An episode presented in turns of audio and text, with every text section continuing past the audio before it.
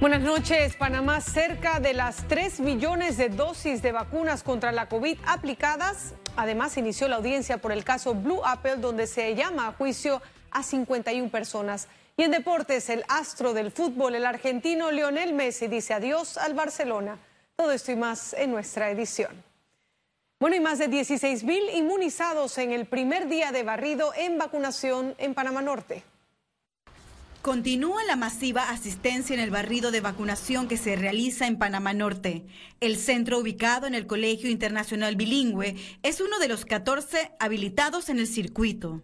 Tenemos en Panamá Norte 14 centros de vacunación dispuestos en los cinco corregimientos de Panamá Norte y sí, esperamos hoy más de 10.000 pacientes para vacunar en esta región de salud. Solo en el primer día de vacunación se logró inmunizar al 93% del total que se tenía estimado y espera mayor asistencia el fin de semana. En días laborales muchas personas están en sus trabajos y aprovechan entonces en el fin de semana para poder venir a vacunarse ellos y sus hijos. Además del barrido de 16 años en adelante, en Panamá Norte se está inmunizando a personas de entre 12 y 15 años con enfermedades crónicas y discapacidad certificada. Es importante la vacuna, la vacuna lo va a ayudar por su salud, por su vida y por la de su familia. Además que necesitamos esa ayuda para reactivar la economía del país. Eh, invito a las personas a que se puedan dirigir aquí a vacunarse, es importante para que todos podamos estar inmunizados y también poder eh, con seguir con nuestras vidas y, con el desarrollo de Panamá que tanto lo necesita. Exhorta que todos se vengan a apoyar por su salud para salir de esto. Exhorto a todos aquellos que eh, no se han vacunado, que no le tengan miedo. La jornada de barrido se extenderá hasta el domingo 8 de agosto de 7 de la mañana a 6 de la tarde. Keren Pérez, Econews. Y en septiembre el Ministerio de Salud se prepara para realizar barridos de vacunación desde los 12 años. Además, el domingo llegarán al país 167 mil dosis de AstraZeneca para comenzar a vacunar el 9 de agosto. De hecho, nosotros en la tercera semana de septiembre planeamos estar haciendo barridos de la población general. Eh, ¿Eso qué significa? Desde los 12 años de edad en adelante en septiembre. Recordemos que nosotros tenemos 25 a 27% de la población eh, por debajo de 15 años de edad. Nosotros vamos a tener que de todas maneras recurrir a esas poblaciones entre 12 y 15 años de edad para llegar a esa inmunidad de rebaño que estamos esperando. Que el domingo nos lleguen las dosis de AstraZeneca, cerca de 167 mil dosis.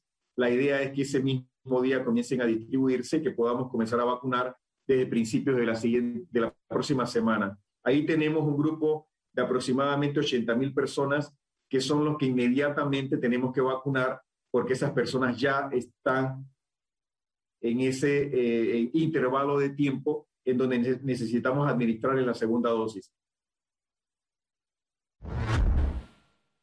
Y Panamá registró 13 muertes por COVID-19 en las últimas 24 horas. Veamos en detalle las cifras del Ministerio de Salud. 439.599 casos acumulados de COVID-19. 818 sumaron los nuevos contagios por coronavirus. 562 pacientes se encuentran hospitalizados, 96 en cuidados intensivos y 466 en sala. En cuanto a los pacientes recuperados clínicamente, tenemos un reporte de 421.263. Panamá suma un total de 6.875 fallecidos, de los cuales 13 se registraron en las últimas 24 horas. Y la Comisión de Trabajo, Salud y Desarrollo Social de la Asamblea instaló la mesa técnica para discutir cambios en la ley de medicamentos. Esta mesa establecerá la metodología de trabajo de la próxima semana donde pacientes diputados, Caja de Seguro Social, Ministerio de Salud, proveedores y empresas pueden participar. Buscan mayor transparencia y menos burocracia. Además de transparencia, le garantizan a nuestros pacientes los mecanismos para adquirir rápidamente los medicamentos. Pero no solamente a nuestros pacientes, porque para poder nosotros eh, hacerle llegar esos medicamentos a los pacientes, tenemos como institución que evolucionar. Creemos que un problema tan grande como este, que tiene 40 años que no lo hemos podido resolver, requiere el concurso de todos. Y la Asamblea Nacional evita darle trámite a las denuncias contra magistrados de la Corte Suprema de Justicia. La Comisión de Credenciales archivó las denuncias presentadas contra los magistrados Cecilio Sedalice y Efrentello. La misma suerte corrió la carpetilla del ex magistrado Abel Zamorano.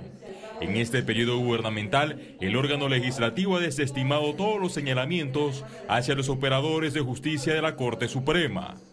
Nosotros hemos dicho claramente en la comisión que si existe méritos en la denuncia que se presenten, nosotros haremos lo propio, pero si no hay, no lo vamos a hacer. ¿Cómo puede la Asamblea entrar a decir en este caso en el que no tiene jurisdicción y no tiene competencia si hay o no delito? No puede hacerlo, no puede hacerlo, porque la Asamblea debe ser como un caballo y solo ver lo que la ley le permite ver. Y la ley le permite ver al suplente de ello y al magistrado federalista. No más. El diputado Roberto Ábrego salió en defensa de la decisión y aseguró que la Asamblea Nacional no puede entrar en el fondo del caso. Estamos entrando entonces en la violación constitucional de inmiscuirnos en los fallos de, la, del órgano judicial que está expresamente prohibido. Según Ábrego, la mayor parte de las denuncias carecen de fundamentos jurídicos. Por ejemplo, si hay testimonios de que en un fallo de la Corte hubo soborno, hubo extorsión o lo que sea, que son hechos aislados para llegar a una conclusión del fallo. Entonces, ¿cuál sería la, la, prueba idónea? Testimonios que indiquen a, fulano, a tal magistrado o a tales magistrados. Se le dio dinero bajo la mesa, soborno, como condición para expedir un fallo de la Corte. En la comisión de credenciales reposan tres expedientes de denuncias hacia magistrados de la Corte y dos contra el presidente Laurentino Cortizo. Félix Antonio Chávez, Econius. El proceso de llegar a vacunar. Y la Comisión de Gobierno prohijó el proyecto de ley que elimina la pena accesoria presentado por el diputado del PRD, Raúl Pineda. Los diputados crearon una subcomisión legislativa para analizar la viabilidad de la eliminación de la pena accesoria, con excepción de los delitos cometidos en contra de la administración pública. La exposición de motivos a la reforma del Código Penal justifica la norma para dar una segunda oportunidad a las personas condenadas que luego podrán ocupar cargos públicos, lo que hasta ahora está prohibido por ley de la República. La Comisión de Gobierno también recibió el proyecto de ley que elimina la obligatoriedad de presentar el récord policivo para ocupar una plaza de trabajo en el sector privado. Prohijar un documento no es decirle darle de una vez la viabilidad del mismo. Eh, el estudio, el análisis se da como un proceso administrativo que de repente durante, antes del primer debate o después del prohijamiento se puede decir este proyecto tiene viabilidad, vamos a analizar, vamos a darle el trámite correspondiente para un primer debate. En ese sentido, tengo por seguro que van a ser dos proyectos de mucho debate. Aparte de ello, no podemos obviar que todos los proyectos que presentan los diputados tienen también la oportunidad de ser prohijados, el seguimiento. Y la Asamblea Nacional archivó el proyecto de ley que limita la circulación vehicular por número de placas en las provincias de Panamá y Panamá Oeste. La iniciativa legislativa le daba vida a la famosa norma de pico y pala aplicada en otros países de la región tras el congestionamiento de autos. El órgano legislativo creó una subcomisión para continuar con las consultas públicas que buscarán un consenso futuro para someter el proyecto a los debates. Inicia la audiencia preliminar del caso Blue Apple por los delitos de corrupción de funcionarios públicos, asociación ilícita para delinquir, blanqueo de capitales y contra la fe pública. En este primer día, la Fiscalía presentó sus alegatos para este viernes. Los abogados de los 51 llamados a juicios comenzarán sus defensas. La Fiscalía ha tomado el tiempo prudente justamente para esa realidad y eso fue lo que ocurrió. Ahora bien, es importante también establecer que así como conoce la Fiscalía el expediente, a diferencia de un sistema acusatorio, en este sistema, con este proceso, la juez conoce todas y cada una de las páginas o fojas que componen los más de 300 tomos de este expediente. Nosotros ahora nos toca la oportunidad, como dice, vamos al bate y vamos a hacer los planteamientos a efectos de, darle los elementos al tribunal que permitan acreditar que las cosas son muy distintas a como se han venido planteando desde el día uno y que nuestros representados no pueden ser sancionados en base a los delitos por los cuales se pretende sean llamados a juicio. Y avanza la lectura de las pruebas documentales por el caso pinchazos telefónicos que se le sigue al expresidente Ricardo Martinelli. Aquí lo que queda en evidencia y es indubitable es que hubo interceptación de comunicaciones. Aquí la pregunta, vuelvo y repito, que se tiene que hacer el tribunal de juicio es, ¿para quién era beneficiosa esa información? Comunicaciones de candidatos a la presidencia, candidatos a la alcaldía y de diputados solamente de los partidos opositores al partido gobernante en ese entonces. Vamos a leer dos meses páginas para que en un día del contrainterrogatorio se caigan estas tres mil y pico de páginas que nos van a poner a leer. La empresa Limpieza y Desinfección se caracteriza por ofrecer solo productos biodegradables y no tóxicos. Encuéntranos en redes como arroba Lotus Limpieza. Presenta Economía. Y el próximo 8 de agosto el Instituto Nacional de Estadística iniciará un censo experimental. La institución explicó que durante ocho semanas visitarán más de 16 mil viviendas a nivel nacional para evaluar procedimientos metodológicos, aspectos operativos e instrumentos tecnológicos que se utilizarán en los próximos censos nacionales de población y vivienda. Los empadronadores y supervisores visitarán las viviendas seleccionadas y recabarán información a través de entrevistas directas con dispositivos móviles de captura de datos para minimizar el uso de papel. Nosotros esperamos eh, al 30 de noviembre tener ya todo acabado, el diagnóstico, y probablemente en diciembre entonces anunciar en definitiva una fecha oficial en base a nuestro diagnóstico para la realización del censo eh, decimosegundo y, de población y octavo de vivienda de este país. Y la Cámara de Comercio de Panamá exige que las auditorías a las compañías portuarias incluyan asesoría de personal técnico con experiencia. Este pronunciamiento del gremio empresarial se dio por la cuestionada renovación del contrato a Panama Ports Company para operar los puertos de Balboa y Cristóbal. En un comunicado, la Cámara de Comercio señaló como imperativo que la ciudadanía conozca el resultado de la auditoría que realizó la Contraloría con miras a entender cuáles fueron las consideraciones técnicas para certificar el cumplimiento de la empresa con las obligaciones pactadas. Y los pagos sin contacto son parte de la nueva normalidad de las transacciones en América Latina. Un reporte de Visa señala que una de cada cuatro transacciones presenciales ya se realiza con la tecnología de pagos sin contacto. Panamá está entre los cinco países que superan el umbral de adopción del 50% en la región. Esta preferencia de los clientes se debe a que representa una experiencia de pago rápida, segura y evita tocar superficies. Y el aeropuerto de Tocumen puso en marcha el sistema soterrado de conducción de combustible en la Terminal 2.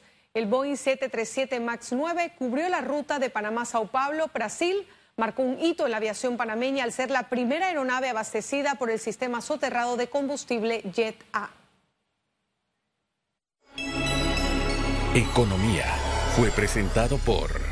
La empresa Limpieza y Desinfección se caracteriza por ofrecer solo productos biodegradables y no tóxicos. Encuéntranos en redes como arroba Lotus Limpieza. Y para ahondar en la situación económica del país, vamos con Conexión Financiera. Conexión Financiera. Y comienza la carrera hacia la aprobación del presupuesto general del Estado 2022. Son varios los retos de Panamá en esta materia y ahora más en medio de la pandemia.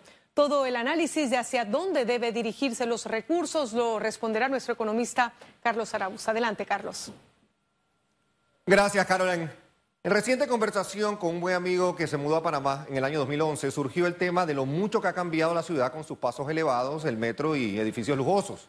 El presupuesto del 2022, 11 años después de la llegada de mi amigo a Panamá, es poco más de 24 mil millones de balboas, con los rubros de educación, seguridad, salud y justicia y el orden público recibiendo las mayores asignaciones monetarias. ¿Saben cuánto era el presupuesto hace 11 años? Unos 14 mil millones de dólares, es decir, 10 mil millones de dólares menos. El crecimiento económico es innegable, pero ¿por qué tenemos las mismas quejas en los mismos rubros de educación, salud y seguridad? Podemos hablar de corrupción como impedimento para el progreso social o apuntar hacia una poco eficiente administración de la cosa pública, considerando el imparable crecimiento de la planilla estatal.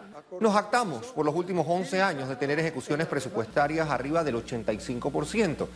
¿Será que simplemente no hay manera de solventar los mismos problemas de siempre? Es aquí donde entra una programación que vaya más allá de los planes quinquenales de cada partido que llega al poder. Y por ello la necesidad imperativa de encontrar en alguien o en varios quienes crean en la planificación como herramienta fundamental para asegurar que los fondos sean asignados a proyectos medibles. De seguir con la elaboración de un presupuesto nacional de la forma en la que lo venimos haciendo, pues dos cosas son casi seguras. Una, el presupuesto del año 2031 andará por 35 mil millones de dólares, al menos, y es muy probable que para ese entonces sigamos debatiendo sobre los ajustes que son necesarios al modelo educativo para competir, las modificaciones al sector salud y las necesarias mejoras a la seguridad nacional. Los mismos problemas, solo que con más deuda y la impotencia por haber acariciado el sueño de un país más justo, pero que no nos rehusamos a cambiar. O peor aún, quizás se nos acaba el tiempo y no nos damos cuenta. Vuelvo contigo, Carolyn. Muchas gracias, Carlos, por tu siempre valioso análisis. El presupuesto supone un gran reto para la anhelada recuperación económica que todos esperamos. Ya volvemos.